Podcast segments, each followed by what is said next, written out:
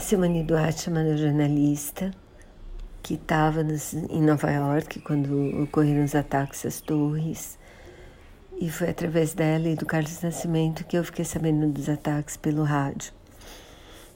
O capítulo em que ela descreve essa, essa cobertura me emociona muito por causa disso. E ela acompanha a história de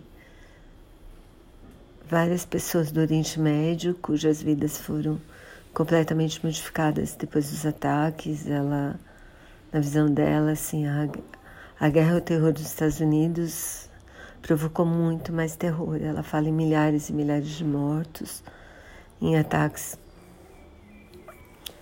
que foram desencadeados pela radicalização e pelos e pelo terror lá. A gente conhece o Rafi e a Gawar, que eram do Afeganistão, migraram para a Áustria em épocas diferentes. E como é difícil ser estrangeiro lá e conta um pouco da vida deles antes e depois, aliás, bastante. A Jane era filha de um alto funcionário do Saddam Hussein. A vida dela também foi completamente modificada depois da guerra do Iraque. O Amer é a história de três meninos que.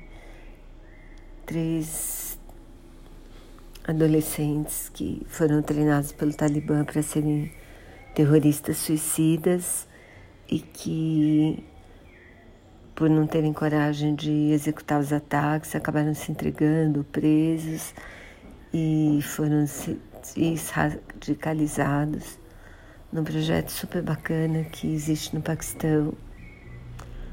A Fahlira Hassan era uma poetisa, professora, tinha uma vida muito. Era super conhecida, mas ela começa a ser perseguida pelos radicais, ameaçada de morte, acaba migrando para os Estados Unidos.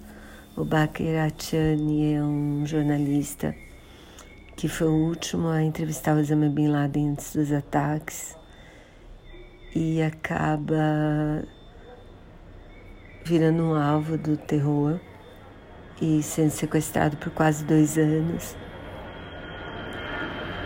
O Exan é um general que foi encarregado de ajudar os Estados Unidos no combate ao terror